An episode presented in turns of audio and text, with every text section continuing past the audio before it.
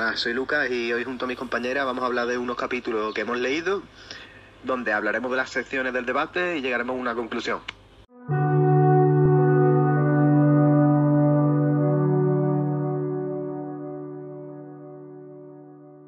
Hola, soy Marina y voy a tratar la primera sección de mi tema que se llama ¿Debes obedecer siempre a la autoridad?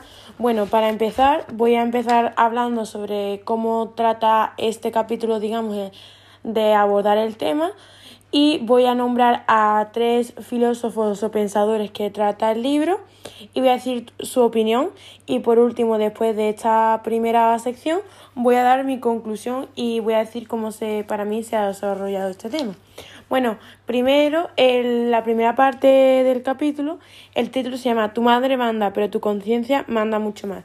Es decir, que a la figura materna es una figura de autoridad por lo cual eh, estrictamente según nos han inculcado de chicos siempre deberíamos hacerle caso, pero es cierto que muchas veces estamos en desacuerdo con nuestras madres y por eso el título nos intenta advertir sobre nuestra conciencia.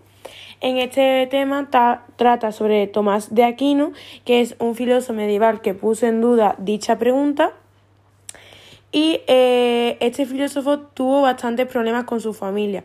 Su padre habían decidido su futuro por él cuando terminase los estudios. Por eso, mm, e, es decir, que Tomás Aquino debería suceder a su tío frente, mm, al frente de la abadía del Monte Casino.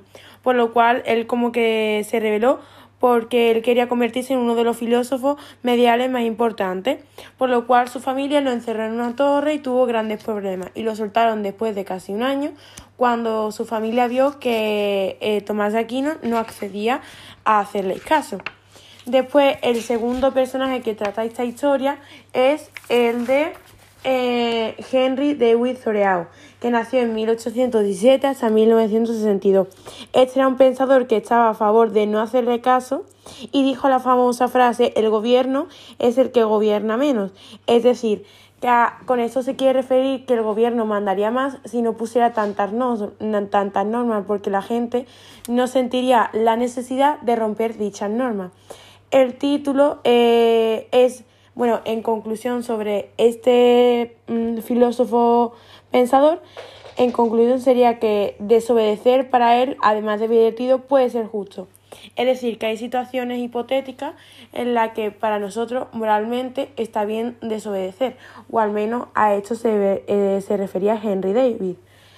Después de esto vamos a hablar sobre el siguiente pensador o filósofo, que era Thomas Hobbes, que nació en, en el 1588 hasta 1679. Él estaría en total desacuerdo con Tomás Aquino y Zoreau. Este filósofo de inglés te aconsejaría que dejase de rebeliones e hiciese caso a ese instinto que tantas veces digamos que te ha salvado de peligrosas de peligrosas situaciones. Es decir, el miedo. Porque este autor se refiere al miedo? Porque el miedo hace que a veces en, en nuestra vida no nos arriesguemos y digamos que elijamos el camino fácil. Bueno, en mi opinión sobre este tema, pienso, o sea, yo estoy a favor sobre Tomás Aquino y Zoreau Hobbes. Eh, ¿Por qué? Porque para mí eh, el obedecer a siempre a la autoridad, mm, en mi opinión sobre mi personalidad, no está siempre moralmente bien. Es decir, eh, para mí siempre todas las reglas tienen una excepción y todas las reglas para mí no son mm, buenas o que te, te causen beneficio. El ejemplo, por ejemplo, que te pone al principio del tema sobre eh, la, los padres que echan a la habitación del niño y le, prohíbe, y le, le prohíben estar con su amor o su pareja, entre comillas, en mi opinión, eh, principalmente que lo que, lo que hacen los padres está moralmente mal porque están poniendo al niño en un compromiso bastante grande por lo cual puede causarle conflictos y aparte que los padres pueden recibir una respuesta no deseada, es decir, que el niño siga con su pareja y en el peor de los casos esto puede desembocar en el que el niño pierda tal relación con sus padres porque quiere seguir con su pareja. Por lo cual, en mi opinión, en ese momento eh, yo recapacitaría sobre lo que es mejor para mí o lo que no, sobre lo que me aporta mi pareja, sobre si amo a mi pareja, si de verdad lo quiero o simplemente es un capricho que me está siendo perjudicial para mí. Si en ese caso, si es ese caso que sería perjudicial para mí, lo dejaría y mm, porque mis padres me han advertido y me han intentado ayudar y lo vería moralmente bien. En el caso de que mis padres simplemente me hayan prohibido estar con mi pareja porque eh, un ejemplo sería que solo me quieran para ello y que no me quieran compartir más, pues no. Desde ese punto digamos que dejaría de tener relación con mis padres o si me obligase totalmente a dejarlo o intentaría hablar con ellos para explicarle mi situación. Por lo cual, en conclusión, opino que depende de la situación y de la causa, debemos obedecer a la autoridad o no. Es decir, en mi opinión, siempre debemos hacer lo que moralmente consideremos correcto.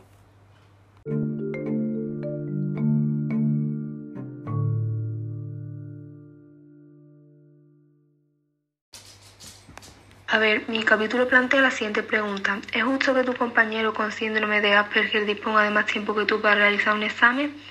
A ver, para empezar, según el capítulo, el síndrome de Asperger eh, se trata de un trastorno del desarrollo neuronal que hace que las personas que lo tengan perciban, aprendan o razonen de distintas maneras. Pero mmm, tienen una inteligencia normal, aunque puedan tener comportamientos que a los demás eh, nos resultan extraños. Entonces, eh, en el caso de los alumnos, mm, empatizan con esta discapacidad, pero a, la misma vez eh, discriminan de manera dispositiva porque piensan que las medidas que, se adoptan en, en la educación, en plan de darle más tiempo a personas con ese síndrome que no son totalmente igualitarias para todos. Entonces, en el capítulo eh, se plantean dos puntos de vista distintos. Uno que dice que cada persona ocupa un lugar en la sociedad y que en este caso los estudios, cada alumno se ríe por eh, los méritos o esfuerzos que haga y eso es lo que nos distingue de los demás.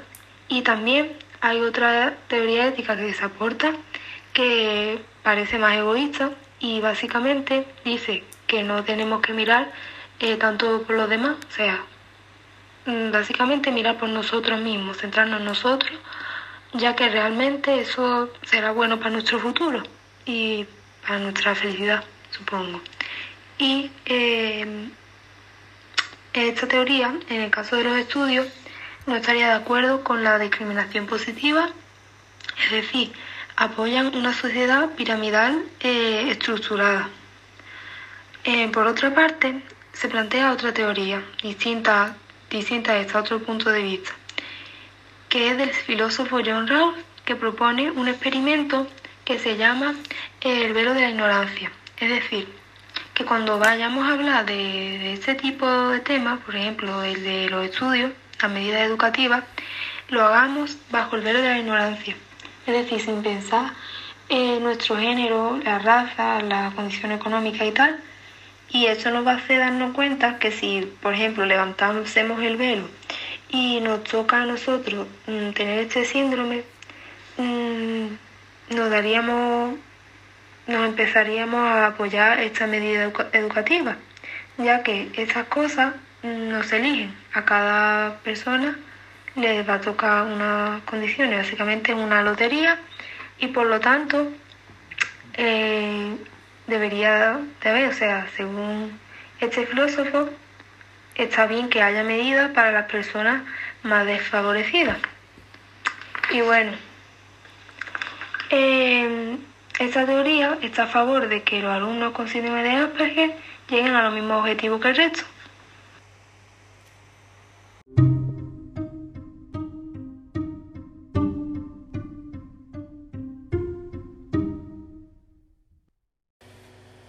La primera parte del capítulo que yo leído pues va pues de un grupo de amigos mm, que pues están cenando en una casa de uno de ellos y uno de ellos pregunta a qué partido pues piensan votar. Eh, el otro pues le dice que él no piensa votar porque mm, piensa de que no merece la pena y tal. Y el último pues solamente se dedica a meter baza, que significa que meter baza significa que tú das discusión, pero que mm, eh, tú no participas en ella.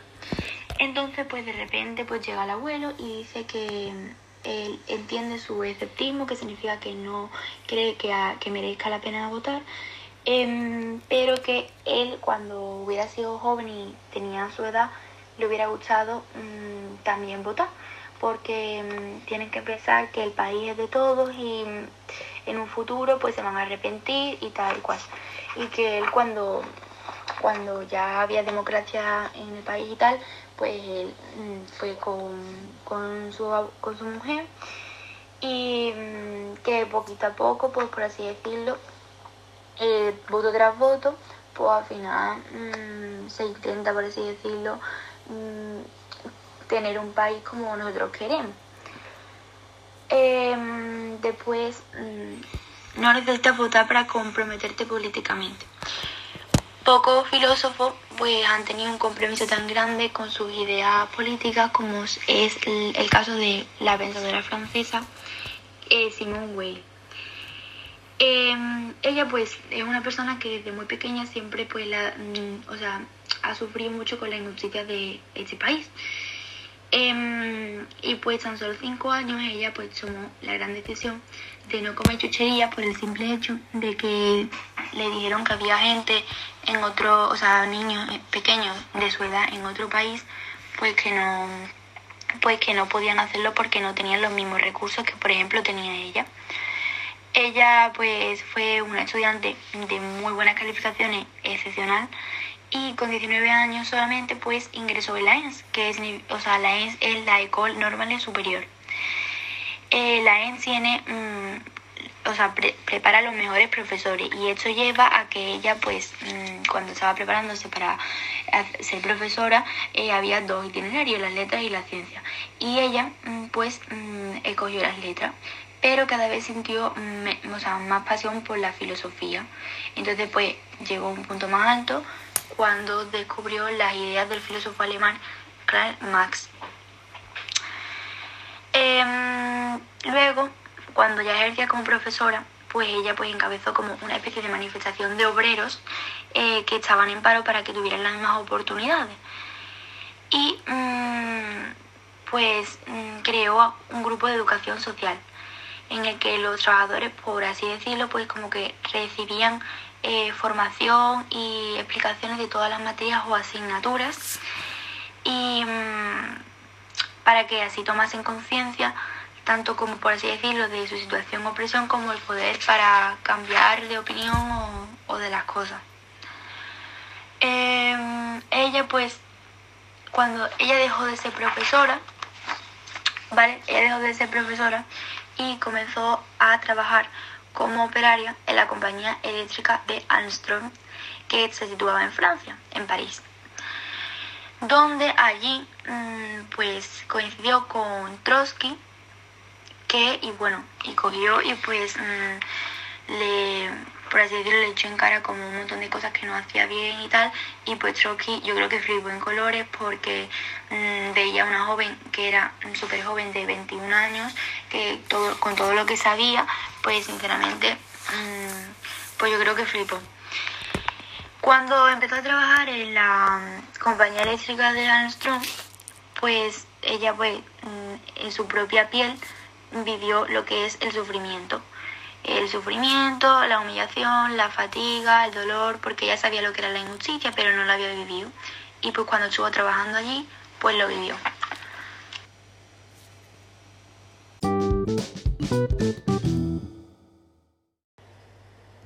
Mi tema va sobre si deberíamos hacernos vegetarianos. Y en mi opinión, si tú eres una persona que desde pequeño se ha criado viendo cómo maltratan a ovejas, vacas y distintos animales para después mm, venderlos a otras empresas para que nos los terminemos comiendo, pues sí nos daría algo de pena comernos esos animales nosotros después. Pero si eres otra persona que nunca ha estado en esa situación, a lo mejor no nos importa comernos esos animales porque entra dentro de nuestra dieta diaria y necesitamos las vitaminas que tienen esos la carne de esos animales para que nuestro cuerpo esté sano. Pero eh, normalmente, hoy en día, todo el mundo consume, más carne de la que se debería consumir normalmente, ya que sería mm, el método rápido de comer.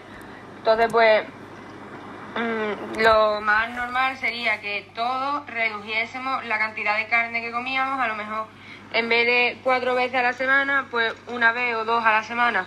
Y yo creo que así pues ayudaríamos a los animales que están maltratando de esa manera, pero si no haría falta hacernos vegetarianos.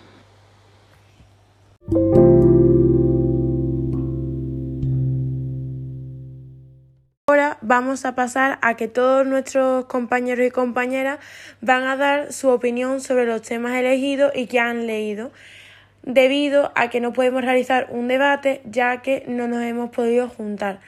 Vamos a ir por partes dando nuestra opinión sobre los temas y después Vamos a pasar por último a la conclusión, donde daremos unas preguntas que nos gustaría responder, pero que no nos han sido posible responder con simplemente con leer nuestros libros. Hola, soy Marina, voy a empezar a dar mi opinión sobre los temas de mis compañeras. En primer lugar, voy a tratar el tema de mi compañera Salma, en el que aborda el tema de ¿es justo que una persona con síndrome de Asperger disponga de más tiempo en un examen que tú?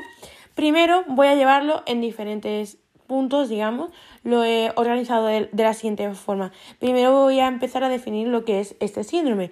El síndrome de Asperger es una enfermedad que, como bien ha dicho mi compañera Salma, es un trastorno del neurodesarrollo que afecta al comportamiento pero no afecta a la inteligencia. Primero voy a tratar de cómo me afecta este tema hacia mi persona. Bueno, en este tema hay varios subpuntos, es decir, el tema de la justicia.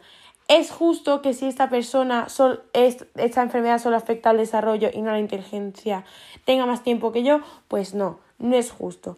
Pero en lo que a mí respecta, respecta, mejor dicho, eh, no me afecta de ningún tipo de forma. Es decir, que a esa persona que tenga ese síndrome, llamémosle Fernando, mm, llamémosle Fernando, eh, si Fernando dispone de más o menos tiempo, a mí no me va a ayudar a mi examen a hacerlo mejor. O sea, yo mi examen lo voy a hacer con lo que yo he estudiado. Sin embargo, no me afecta de ningún tipo de forma, por lo cual no debería opinar sobre este tema.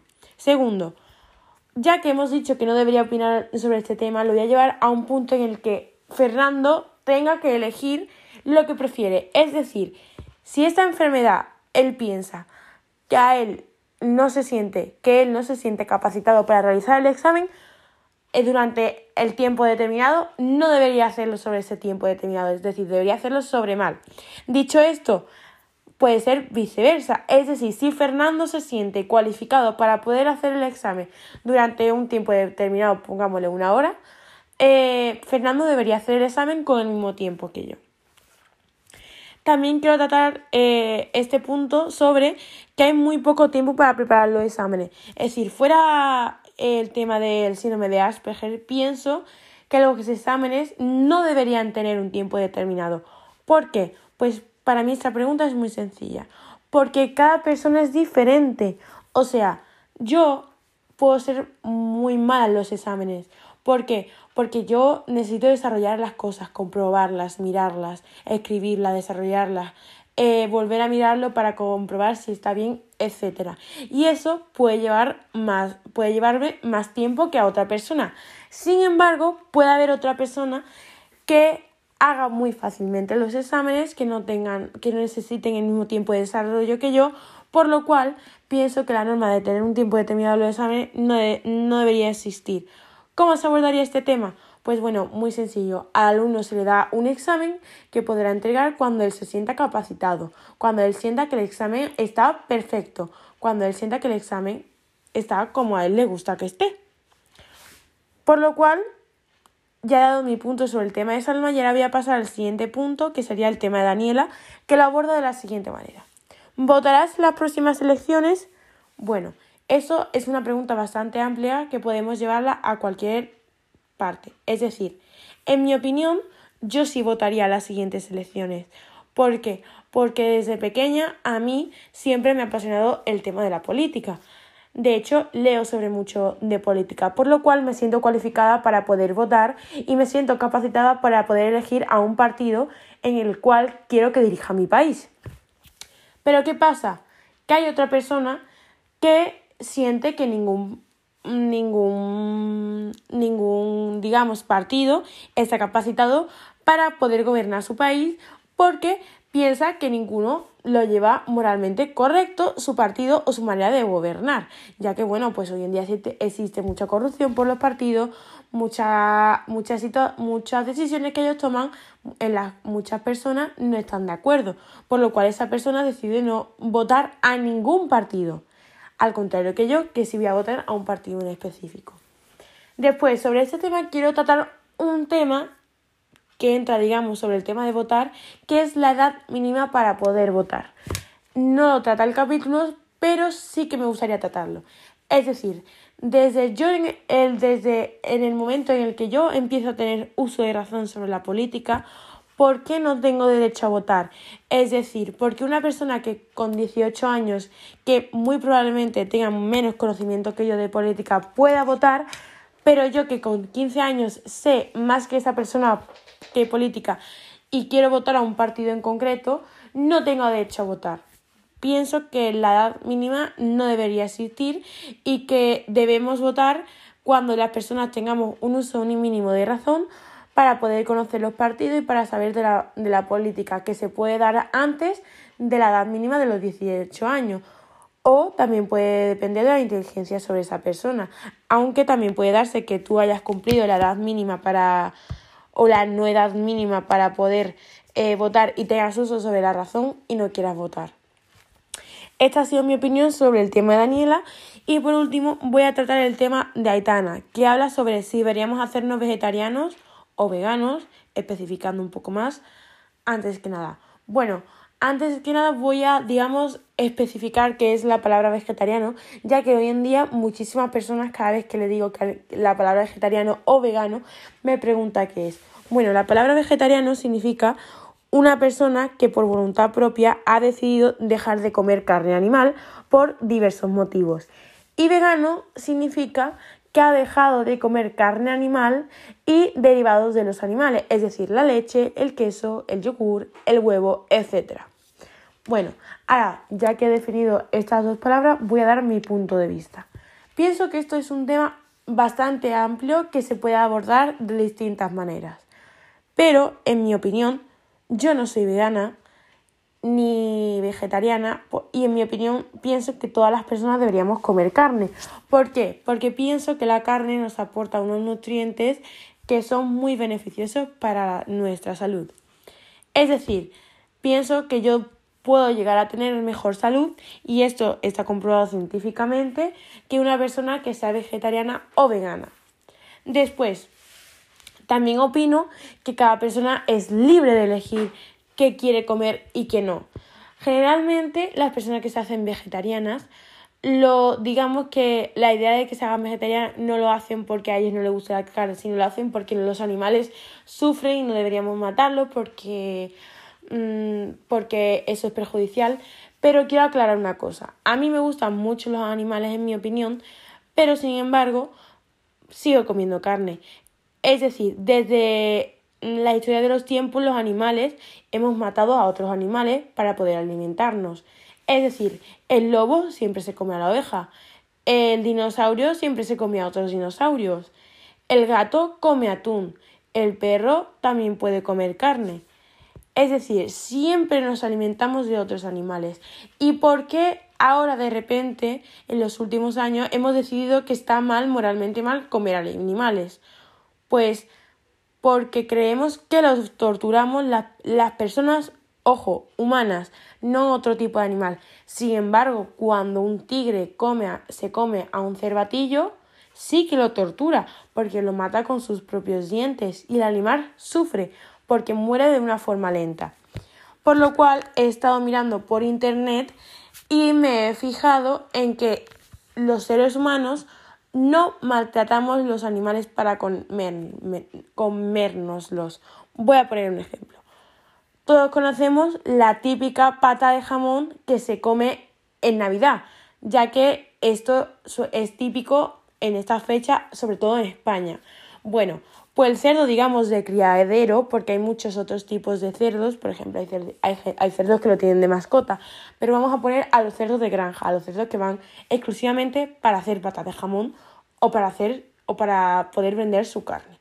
Pues estos cerdos desde el momento en el que nacen, pues lo, digamos que los dueños lo, lo engordan, lo engordan, les dan de comer sobre todo mmm, bellotas y tal, para poder engordarlos y al final va a llegar a un punto en el que el cerdo va a estar en, digamos, en su punto para poder matarlo y poder venderlo a la gente.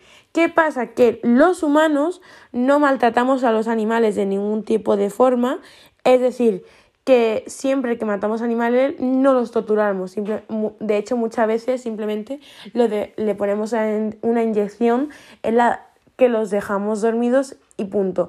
Por lo cual, el tema en el que achacan sobre de que las personas maltratamos a los animales, en este caso concreto de, de cómo se, digamos, se prepara la carne para, para matarla y hacerla, no maltratamos a los animales. Es cierto que los animales se maltratan, pero no eh, para comerlos. Por ejemplo, muchos cosméticos llevan a cabo experimentaciones, sobre todo ilegales, hay algunas que no son ilegales, con los animales para poder probar sus productos y después poder llevarlos al mercado. Aquí sí estamos maltratando a los animales. Y bueno, ya que he aclarado mis temas, en conclusión pienso que deberíamos, no deberíamos ser vegetarianos, en mi opinión, ya que eh, la carne, como he dicho al principio, de, en el, al principio del tema, eh, nos aporta nutrientes, pero sí que deberíamos dejar de llevar a cabo otro tipo de tortura animal. Y ahora voy a dejar paso a mis otras compañeras para que, para que opinen sobre los demás temas.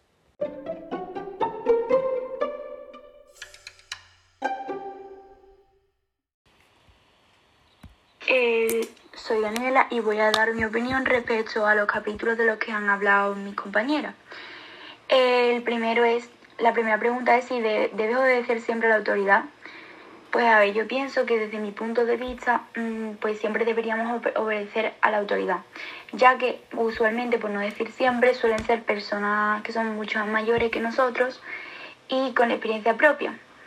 Eh, ellos saben de lo que hablan y ellos nos advierten mm, o nos proponen cosas porque lo hacen por nuestro bien. Después, em, deberíamos hacernos vegetarianos en mi opinión, no tenemos que hacernos vegetarianos, ya que comer los nutrientes o proteínas de los animales forma parte, al fin y al cabo, de la cadena alimenticia. En cambio, sí que podríamos, en mi opinión, disminuir un poquito la cantidad y no, em, no acabar abusando de los animales, pero no dejarlos de comer, ya que nos aportan beneficios a nuestro cuerpo que em, no podemos quitar así de golpe. Y por último, ¿es justo que tu compañero con síndrome de Asperger disponga de más tiempo que tú para realizar un examen?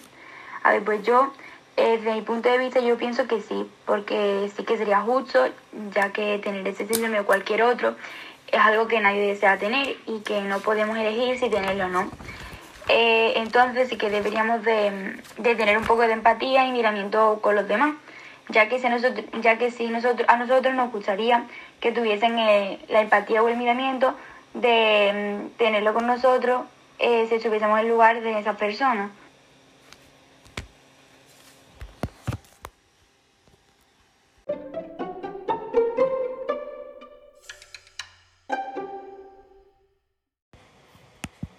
Al haber escuchado los temas de, de demás, voy a decir lo que pienso sobre cada uno. A ver, si deberíamos votar en el primero. Eh, yo pienso que sí, que una vez que tengamos la edad apta para votar, deberíamos de votar, siempre y cuando sea con coherencia, es decir, eh, pensando quién será mejor, quién gobernará mejor nuestro país y que nos ayudará a desarrollarlo, a tirar para adelante. Y bueno, habrá otras teorías que digan que las personas que no entiendan de política, mejor que no voten. Pero yo creo que todas las personas, pensando con coherencia y viendo el país como está, podría aportar algo y sí deberíamos de votar porque al fin y al cabo es nuestro país en el que vamos a vivir. Bueno, el siguiente tema es si deberíamos obedecer siempre eh, a la autoridad. A ver, yo pienso que sí, porque las medidas y las leyes que el gobierno pone es para mantener la justicia y orden en el país para todo el mundo y evitar conflictos, por lo que sí deberíamos obedecer a la autoridad. Y bueno, el último capítulo, tema, es si deberíamos hacernos vegetarianos. A ver, por una parte creo que ser vegetariano tendrá sus ventajas como menos posibilidad de tener, por ejemplo, colesterol o, bueno, muchas enfermedades.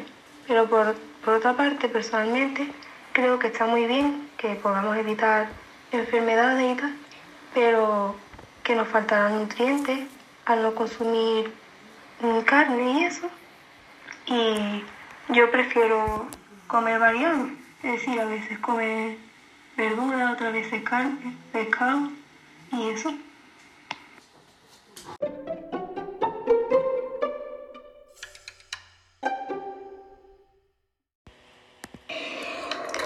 ¿Deberías obedecer siempre a la autoridad? Yo pienso que si la si esa autoridad ha puesto una norma es por algo y que no deberíamos incumplirla, ya que por algo están, no vamos a a lo mejor si incumpliésemos esas normas, el mundo mm, habría mucho más problemas de lo que ya hay en sí, porque mm, se podría robar, se podría matar y eso causaría muchísimos más problemas de lo que ya hay actualmente, que son bastantes en sí. Mm, también si se pudiese, si no obedeciésemos a la autoridad, pienso que nosotros haríamos cosas y también nos molestaría las mismas cosas que nosotros hacemos que nos las hicieran a nosotros, ya que si nosotros robamos, mm, también nos podrían robar a nosotros y eso seguro que nos molestaría. Y mm, no sería lo más indicado para que todo el mundo pudiese vivir tranquilo y que todo el mundo viviese en una en un país con sus derechos y vivir bien. Eh, votarás en las próximas elecciones. Al no tener 18 años, pues no podemos votar.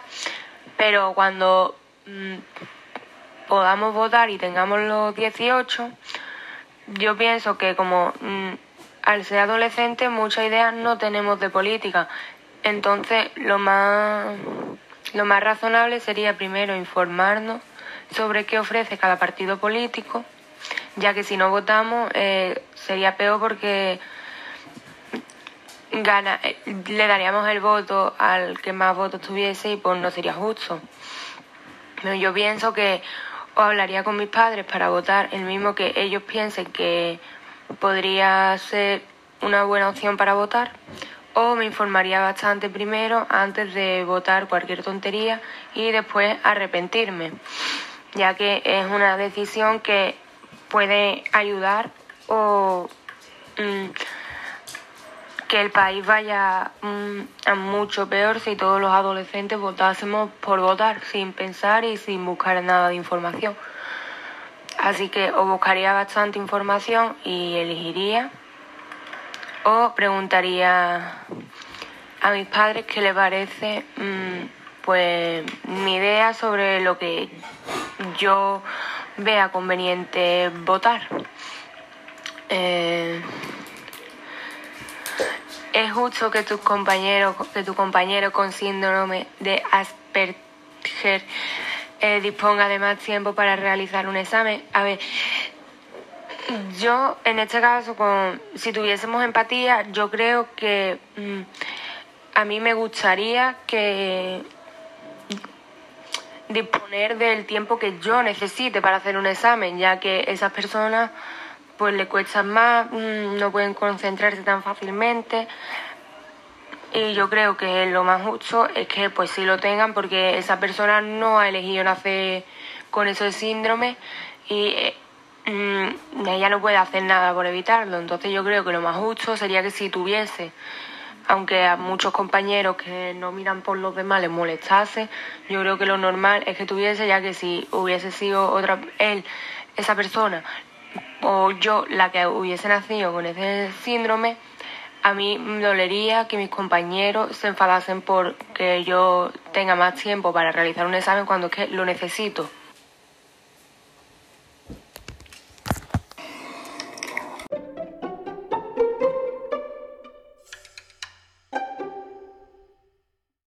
Todos pensamos que, en conclusión, es muy importante los temas que hemos abordado, pero al realizar la parte de opinando sobre los temas de los demás, nos hemos dado cuenta de que es todo esto son temas subjetivos y que todos tenemos opiniones diferentes. Ahora, por último, voy a pasar a decir preguntas que nos gustaría eh, que fuesen respondidas o tratadas en clase o en general por la sociedad. La primera, porque la gran mayoría de adolescentes no suelen tener una buena relación con sus padres. La segunda, porque los padres no dejan a los niños cumplir sus sueños o dejarles ser quien verdaderamente son. La tercera, no es mejor poner un mínimo de realización de, de los exámenes que se adapte a todas las necesidades en vez de establecer un límite. La cuarta, porque tenemos que tener una edad mínima para votar. La quinta, ¿es moralmente correcto hacer vegetariano, hacerse vegetariano o vegano? La sexta y última, ¿está bien comernos a los animales a pesar de necesitar sus nutrientes?